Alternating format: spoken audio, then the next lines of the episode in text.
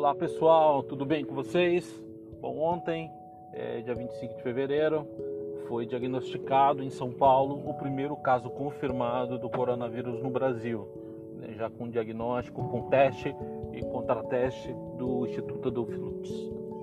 É, eu estava vendo hoje pela manhã a entrevista né, do ministro é, da Saúde com alguns dados da OMS né, e que prestei atenção, na verdade, em algumas coisas. Uma delas me chamou bastante atenção, eu acredito que todos vocês já sabem também, que o índice de mortalidade né, e letalidade ele é muito maior nas pessoas acima de 60 anos, tá?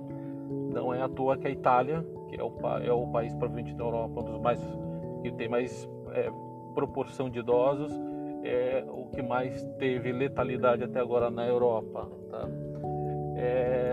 Quando a gente está falando de idosos acima de 80 anos, a gente está falando aí no índice acima de 15% de letalidade. Qual é o grande problema do coronavírus? Além de ser um vírus, é, ele não é tão novo, não é tão desconhecido, mas não existe vacina para ele ainda. Então, quando a pessoa está com sintoma ou é confirmado de fato o vírus, a única coisa que ela deve fazer é justamente ficar isolada e esperar. Né? Ou seja, isso não é bom, isso é ruim porque é, isso gera um estresse na sociedade, gera estresse social e acaba gerando impactos, inclusive econômicos também.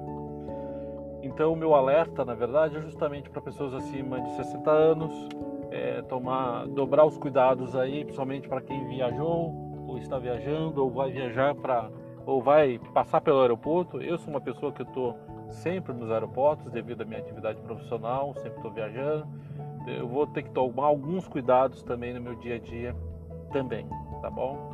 É isso aí, gente. Beijo grande, um ótimo dia para todo mundo.